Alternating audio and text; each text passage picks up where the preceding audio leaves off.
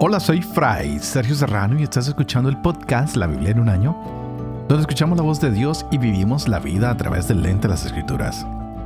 El podcast de la Biblia en un año es presentado por Ascension. Usando la cronología de la Biblia de Great Adventure, edición en español, leeremos desde Génesis hasta Apocalipsis, descubriendo cómo se desarrolla la historia de salvación y cómo encajamos en esa historia hoy. Continuamos con el libro de Josué. Ya hoy es el día 82, el tiempo está volando, pero todo muy lindo. Y para poder seguir hablando de este libro, pues ayer veíamos la entrada a la tierra prometida. Wow. Ya vimos ah, varios libros, por ejemplo el Génesis, que nos mostró cómo nace Israel, el libro del Éxodo, cómo Israel es, es elegido, el libro de Números, cómo es la nación que fue probada. Y pues ahora vamos a ver a, que terminábamos el Deuteronomio, cuando Moisés instruye a, la comunidad. Y hoy con este libro de Josué nos damos cuenta que se está completando la redención que comenzaba en el Éxodo. Así que este libro es la como el culmen de la redención que se ha empezado con los israelitas desde Egipto. Así que hoy es la entrada a la tierra prometida, ya estamos en la tierra prometida, se pasa el Jordán. El arca, como siempre, va adelante y gracias a que los sacerdotes la llevan, se da otro milagro, algo impresionante, un signo especial, y es que se divide el río, así como se dividió el mar con Moisés, hoy con Josué se divide el río y el grupo elegido pasa. Así que podríamos decir que el libro Josué viene con la idea de que hay que poseer el territorio que Dios nos ha prometido. Creo que es la palabra clave que vamos a utilizar nosotros, pues Dios ha dado un pacto incondicional a Abraham, a Isaac, a Jacob, a Moisés, ahora a Josué, al pueblo, pero todo esto depende de, del pueblo. Puede ser una heredad perpetua para ellos y Dios va a ser su Dios por siempre, pero para esto se necesita que haya fidelidad. Dios siempre es incondicional con este pueblo, pero el pueblo tiene que demostrarle a Dios que está todo por él. Y por supuesto iremos a ver conflictos en medio de la conquista de este territorio, van a haber batallas, tienen que apropiarse de todas las posesiones de este lugar, pero Josué siempre les va a estar diciendo lo mismo. Y no se les olvide que la clave para poseerlo todo, para tener esta tierra prometida, es la obediencia a la palabra de Dios, lo cual va a determinar de que este pueblo continúe o no en esta tierra. Así que nos disponemos para seguir. Hoy estaremos leyendo Josué capítulo 5 al 7 y también el Salmo 125. Este es el día 82. Empecemos. Josué capítulo 5 Cuando oyeron todos los reyes de los amorreos que habitaban al otro lado del Jordán, al poniente, y todos los reyes de los cananeos que vivían hacia el mar, que Yahvé había secado las aguas del Jordán ante los israelitas hasta que pasaron. Desfalleció su corazón y les faltó el aliento ante la presencia de los israelitas. En aquel tiempo dijo Yahvé a Josué, Hazte cuchillos de pedernal y vuelve a circuncidar por segunda vez a los israelitas. Josué se hizo cuchillos de pedernal y circuncidó a los israelitas en el collado de los prepucios. Por este motivo hizo Josué esta circuncisión. Toda la población masculina salida de Egipto la gente apta para la guerra había muerto en el desierto por el camino después de la salida de Egipto. Estaba circuncidada toda la población que había salido, pero el pueblo nacido en el desierto por el camino después de la salida de Egipto no había sido circuncidado. Porque durante 40 años anduvieron los israelitas por el desierto hasta que pereció toda la nación. Los hombres salidos de Egipto aptos para la guerra. No obedecieron a la voz de Yahvé y Yahvé les juró que no les dejaría ver la tierra que había prometido a sus padres que nos daría a nosotros, tierra que emana leche y miel. En su lugar, puso a sus hijos y estos son los que Josué circuncidó, porque eran incircuncisos, ya que no los habían circuncidado por el camino. Cuando acabó de circuncidarse toda la gente, se quedaron donde estaban, en el campamento hasta que se curaron. Y dijo Yahvé a Josué, Hoy he quitado de encima de ustedes el oprobio de Egipto.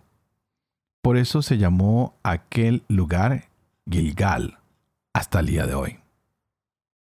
Los israelitas acamparon en Gilgal y celebraron allí la Pascua el día 14 del mes a la tarde en los llanos de Jericó. Al día siguiente de la Pascua, comieron ya de los productos del país, panes ácimos y espigas tostadas desde ese mismo día. Y el maná cesó desde el día siguiente en que empezaron a comer los productos del país. Los israelitas no tuvieron en adelante maná. Y se alimentaron ya aquel año de los productos de la tierra de Canaán. Sucedió que estando Josué cerca de Jericó, levantó los ojos y vio a un hombre plantado frente a él con una espada desnuda en la mano. Josué se adelantó hacia él y le dijo, ¿Eres de los nuestros o de nuestros enemigos? Respondió, No, sino que soy el jefe del ejército de Yahvé. Acabo de llegar. Cayó Josué rostro en tierra, lo adoró y dijo, ¿Qué dice mi señor a su siervo? El jefe del ejército de Yahvé respondió a Josué, Quítate las sandalias de tus pies, porque el lugar en que estás es sagrado. Así lo hizo Josué. Jericó estaba cerrada a cal y canto por miedo a los israelitas. Nadie salía ni entraba. Yahvé dijo a Josué, Mira, yo pongo en tus manos a Jericó y a su rey. Ustedes, todos los hombres de guerra, rodearán la ciudad dando una vuelta alrededor. Así harás durante seis días. Siete sacerdotes llevarán delante del arca las siete trompetas de cuerno de carnero. El séptimo día darán la vuelta a la ciudad siete veces, y los sacerdotes tocarán las trompetas. Cuando suene el cuerno de carnero, cuando oigan el sonar de la trompeta, todo el pueblo prorrumpirá en un gran alarido. Y el muro de la ciudad se vendrá abajo, y el pueblo se lanzará al asalto, cada uno por el lugar que tenga enfrente. Josué, hijo de Nun, llamó a los sacerdotes y les dijo, Tomen el arca de la alianza, y que siete sacerdotes lleven las trompetas de cuerno de carnero delante del arca de Yahvé. Al pueblo le dijo, pasen y den la vuelta a la ciudad, y que la vanguardia pase delante del arca de Yahvé. Se hizo según la orden dada por Josué al pueblo. Los siete sacerdotes que llevaban las siete trompetas de cuerno de carnero delante de Yahvé pasaron y tocaron las trompetas el arca de la alianza Yahvé iba tras ellos. La vanguardia iba delante de los sacerdotes que tocaban las trompetas y la retaguardia marchaba detrás del arca. Según iban caminando, tocaban las trompetas. Josué había dado esta orden al pueblo. No griten, ni dejen oír sus voces, que no salga ni una palabra de su boca hasta el día en que yo les diga, griten. Entonces gritarán hizo que el arca de Yahvé diera la vuelta a la ciudad, rodeándola una vez. Luego volvieron al campamento donde pasaron la noche. Josué se levantó de mañana y los sacerdotes tomaron el arca de Yahvé. Los siete sacerdotes que llevaban las siete trompetas de cuerno de carnero delante del arca de Yahvé iban caminando y tocando las trompetas según caminaban. La vanguardia iba delante de ellos y la retaguardia detrás del arca de Yahvé desfilando al son de las trompetas. Dieron al segundo día una vuelta a la ciudad y volvieron al campamento. Se hizo lo mismo durante seis días. El séptimo día, se levantaron con el alba y dieron la vuelta a la ciudad, según el mismo rito, siete veces. Solo aquel día dieron la vuelta a la ciudad siete veces.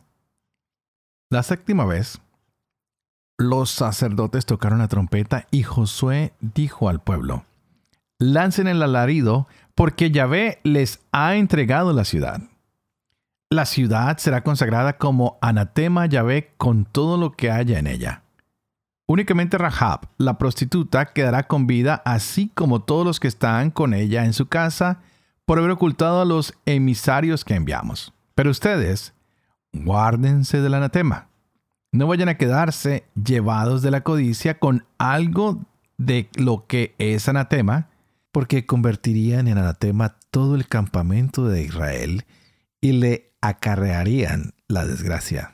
Toda la plata y todo el oro, todos los objetos de bronce y de hierro, están consagrados a Yahvé. Ingresarán en su tesoro.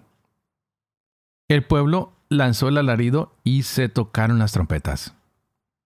Al escuchar el pueblo la voz de las trompetas, prorrumpió en gran alarido y el muro se vino abajo. La gente escaló la ciudad cada uno por el lugar que tenía enfrente y se apoderaron de ella. Consagraron al anatema todo lo que había en la ciudad. Hombres y mujeres, jóvenes y viejos, bueyes, ovejas y burros a filo de espada. Josué dijo a los dos hombres que habían explorado el país. Entren en la casa de la prostituta y hagan salir de ella a esa mujer con todos los suyos como se lo han jurado. Los jóvenes espías fueron e hicieron salir a Rahab, a su padre, a su madre, a sus hermanos y a todos los suyos. También hicieron salir a todos los de su familia y los dejaron fuera del campamento de Israel. Prendieron fuego a la ciudad con todo lo que contenía. Solo la plata, el oro y los objetos de bronce y de hierro los depositaron en el tesoro de la casa de Yahvé. Pero a Rahab la prostituta así como a la casa de su padre y a todos los suyos, Josué los conservó con vida. Ella se quedó en Israel hasta el día de hoy, por haber escondido a los emisarios que Josué había enviado a explorar Jericó. En aquel tiempo Josué pronunció este juramento. Maldito sea delante de Yahvé el hombre que se levante y reconstruya esta ciudad de Jericó. Al precio de su primogénito echará su cimiento y al de su Benjamín colocará las puertas. Y Yahvé estuvo con Josué, cuya fama se extendió por toda la tierra. Pero los israelitas cometieron un delito en relación con el anatema. Acán, hijo de Carmín, hijo de Sabti, hijo de Serac, de la tribu de Judá, se quedó con algo del anatema, y la ira de Yahvé se encendió contra todos los israelitas. Josué envió de Jericó a Ai, que está junto a Bet Aven, al oriente de Betel, unos hombres diciéndoles, suban a explorar el país. Los hombres subieron y exploraron Ai. Volvieron donde Josué y le dijeron, que no suba toda la gente para atacar a Ai. Basta con que suban dos o tres mil hombres. No molestes a toda la gente haciéndolo subir hasta allí, porque ellos son pocos. Subieron a Ai unos tres mil hombres del pueblo, pero tuvieron que huir ante los hombres de Ai. Los hombres de Ai les mataron como unos treinta y seis hombres y los persiguieron fuera de la puerta hasta Sebarín y los derrotaron en la bajada. Entonces desfalleció el corazón del pueblo y se derritió como agua. Josué desgarró sus vestidos, se postró rostro en tierra delante del arca de Yahvé hasta la tarde junto con los ancianos de Israel, y todos esparcieron polvo sobre sus cabezas. Dijo Josué, Ah, Señor Yahvé, ¿por qué has hecho pasar el Jordán a este pueblo para entregarnos en manos de los amorreos y destruirnos? Ojalá nos hubiéramos empeñado en establecernos al otro lado del Jordán. Perdón, Señor, ¿Qué puedo decir ahora que Israel ha vuelto la espalda ante sus enemigos? Se enterarán los cananeos y todos los habitantes del país. Se aliarán contra nosotros y borrarán nuestro nombre la tierra. ¿Qué harás tú entonces por tu gran nombre? Yahvé respondió a Josué, Levántate. ¿Por qué estás así rostro en tierra? Israel ha pecado, y también ha violado la alianza que yo le había impuesto. Y hasta se han quedado con algo del anatema, lo han robado, lo han escondido y lo han puesto entre sus utensilios. Los israelitas no podrán resistir ante sus enemigos. Volverán la espalda ante sus enemigos, porque se han convertido en anatema. Yo no estaré ya con ustedes si no hacen desaparecer el anatema de en medio de ustedes. Levántate, purifica al pueblo y diles, Purifíquense para mañana, porque así dice Yahvé, el Dios de Israel. El anatema está dentro de ti, Israel. No podrás resistir ante tus enemigos hasta que extirpen el anatema de entre ustedes. Se presentarán, pues, mañana por la mañana por tribus. La tribu que Yahvé designe por la suerte se presentará por clanes. El clan que Yahvé designe se presentará por familias. Y la familia que Yahvé designe se presentará hombre por hombre. El designado por la suerte en lo del anatema será entregado al fuego con todo lo que le pertenece por haber violado la alianza de Yahvé y cometido una infamia en Israel. Josué se levantó de mañana, mandó que se acercara a Israel por tribus y fue designada por la suerte la tribu de Judá. Mandó que se acercaran los clanes de Judá y fue designado por la suerte el clan de Serac mandó que se acercara el clan de Serac por familias y fue designado por la suerte Sabdi. Mandó que se acercara la familia de Sabdi hombre por hombre y fue designado por la suerte Acán, hijo de Sabdi, hijo de Serac de la tribu de Judá. Dijo entonces Josué a Acán, Hijo mío, da gloria a Yahvé, Dios de Israel, y tribútale alabanza. Declárame lo que has hecho no me lo ocultes. Acán respondió a Josué, En verdad, yo soy el que ha pecado contra Yahvé, Dios de Israel. Esto y esto es lo que he hecho. Vi entre el botín un hermoso manto de cenaar, 200 ciclos de plata, y un lingote de oro de 50 ciclos de peso. Me gustaron y me los guardé. Están escondidos en la tierra en medio de mi tienda y la plata debajo. Josué envió emisarios que fueron corriendo a la tienda y en efecto, el manto estaba escondido en la tienda y la plata debajo. Lo sacaron de la tienda y se lo llevaron a Josué y a todos los israelitas y fue depositado delante de Yahvé. Entonces Josué tomó a Acán, hijo de Serac, con la plata, el manto y el lingote de oro, a sus hijos, sus hijas, su toro, su burro y sus ovejas, su tienda y todo lo suyo, y los hizo subir al valle de Acor. Todo Israel lo acompañaba. Josué dijo, ¿por qué nos has traído la desgracia? Que Yahvé te haga desgraciado en este día. Y todo Israel lo apedreó, y los quemaron en la hoguera, y los apedrearon. Levantaron sobre él un gran montón de piedras que existe todavía hoy. Así Yahvé se calmó del furor de su cólera. Por eso se llama aquel lugar Valle de Acor hasta el día de hoy. Salmo 125 Canción de las subidas. Los que confían en Yahvé son como el monte Sión, inconmovible, estable para siempre. Jerusalén de monte rodeada Así rodea a su pueblo Yahvé desde ahora y para siempre.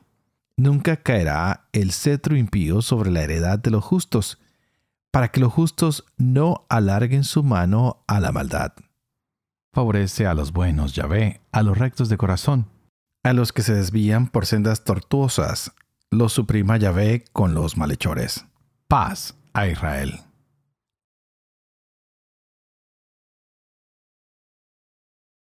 Padre de amor y misericordia, tú que haces elocuente la lengua de los niños, educa también la mía e infunde en mis labios la gracia de tu bendición, Padre, Hijo y Espíritu Santo. Y a ti te invito para que pidas al Espíritu Santo que abra nuestra mente y nuestro corazón para que podamos gozar de la palabra de Dios hoy en nuestras vidas. Wow, continuamos con estas lindas historias que nos trae el libro Josué, un poco difíciles de entender, un poquito trágicas, ¿por qué no decirlo? Claro que sí. Estamos frente a un tema central como lo había dicho antes, y es que Josué, como a seguidor de Yahvé, que ahora está entrando al pueblo, tiene que ayudar al pueblo a que cumpla la promesa que se ha hecho frente a Dios. Así que hoy vemos al pueblo que va a tomar posesión, que tiene que dar una lucha pero lo que más me interesa es que miremos que el pueblo tiene que seguir toda una liturgia. es decir, una organización donde están los sacerdotes, donde está el arca y donde todo tiene que llevar un proceso especial. Pero esto para qué le sirve al pueblo? Para que entiendan que no son ellos los que están dando la pelea. Es Yahvé el que está peleando por ellos. Es muy fácil nosotros a veces pensar que todo lo que tenemos lo tenemos porque no lo hemos ganado, porque tenemos la fuerza. Y se nos olvida que es la fuerza de Dios la que está haciendo todo el trabajo. Por eso desde ayer veíamos cómo para que el pueblo pueda pasar, tienen que llegar los sacerdotes con el arca, deben tocar el agua y apenas toca el agua se arma la columna que permite que el pueblo pase a la otra orilla. Así que Hoy vemos cómo las campañas de conquista están tomando inicio. Ya sabemos que el que está guiando al pueblo no realmente es Josué, sino es nuestro querido Yahvé. Así que en este capítulo 6 y capítulo 7, bueno, que hemos visto hoy, tenemos la caída de Jericó. Josué usa ciertas tácticas que son diseñadas por Dios. Y si miramos esto, ah, hoy el territorio empieza a dividirse, pero también hay equivocaciones. Hay personas que deciden desobedecer la voluntad de Dios. Y esto va a traer malestar en el pueblo, va a traer desaliento, va a traer cierta tristeza, porque los soldados van con todas las ganas de luchar, van con toda la confianza, pero hay alguien que los ha traicionado y es alguien de su propio pueblo, quien decide quedarse con el anatema, con lo que no debían quedarse todo, tenía que ser destruido, pero no fue así. No fue así. ¿Y cuántos de nosotros no desobedecemos a Dios? ¿Cuántos de nosotros no traemos también a, muchas veces la desgracia a nuestras familias porque queremos desobedecer en el uso de las drogas, del alcohol, de la pornografía, de la seducción, de tantas cosas y empezamos a desobedecer y a quedarnos con cosas que pensamos que nos van a hacer bien y empezamos a destruir a nuestra familia, a nuestro pueblo, a nuestras ciudades, a nuestros hijos, a nuestro trabajo. Empezamos a traerlo y empezamos a decir, ¿por qué se ha dañado mi familia? ¿Por qué se ha dañado esto? ¿Por qué se han dañado las cosas? Y no nos damos cuenta que es porque hemos dejado que la impureza entre, que entren cosas que no construyen, sino que vienen a hacer daño. Así que hoy vimos una derrota en esta ciudad que nos deja ver cómo el pecado puede controlarnos, cómo con el pecado podemos ser destruidos. Aunque hayamos visto la victoria en Jericó, se dio ¿por qué? Porque se obedeció a Dios. Y en Ai se da porque se ha fallado a seguir las instrucciones de Dios. Así que, ¿cuál es la táctica que tú y yo tenemos que utilizar hoy en nuestra naturaleza humana para vencer al sistema del mundo, para vencer al sistema de Satanás, para vencer a todo lo que nos quiere seducir? Pues no dejar que la condición humana nos, nos domine. ¿Y cuál es esta? A veces es la codicia, a veces es la debilidad, a veces es la ambición, a veces el querer apoderarnos de todo y quedarnos con todo. Y se nos olvida que en nuestra vida cristiana Dios nos pide simplicidad, nos pide que compartamos, que ayudemos al que está necesitado y que le demos a Él lo que le corresponde. Así que pidamos que el Espíritu Santo llene hoy nuestras vidas, que seamos controlados por Él para que podamos vivir una vida realmente cristiana, una vida entregada a Dios, que podamos decir que tal vez le hemos fallado a Dios. Así que hagamos lo que hicieron estos hijos de Israel, ponerse polvo sobre la cabeza, como lo hacíamos el miércoles de ceniza, y pedir perdón y seguir adelante. Y decirle al Señor, Señor, queremos dejar atrás lo que no es provechoso. Queremos arrancar de raíz nuestros problemas y sabemos que contigo lo podemos hacer. No queremos que nos controle el pecado, así que enséñanos a discernir lo que material y espiritualmente es bueno para nosotros, que podamos tomar siempre las decisiones que van de acuerdo a tu voluntad y no a nuestra ambición, a nuestros deseos de tener más. Y que si hemos fallado, Señor, que si nuestro pecado ha sido grande, que tú nos perdones Por favor, escucha nuestra oración y enséñanos a no fallarte, a ser fieles para que podamos dar testimonio de ti. Así que antes de despedirme, por favor, no olviden de orar por mí, para que siga siendo fiel a este ministerio que se me ha confiado, para que pueda vivir con fe lo que leo y lo que comparto con ustedes, para que pueda enseñar siempre la verdad y para que pueda cumplir lo que he enseñado. Y que la bendición de Dios Todopoderoso, que es Padre, Hijo y Espíritu Santo, descienda sobre ustedes y los acompañe siempre. Que Dios los bendiga.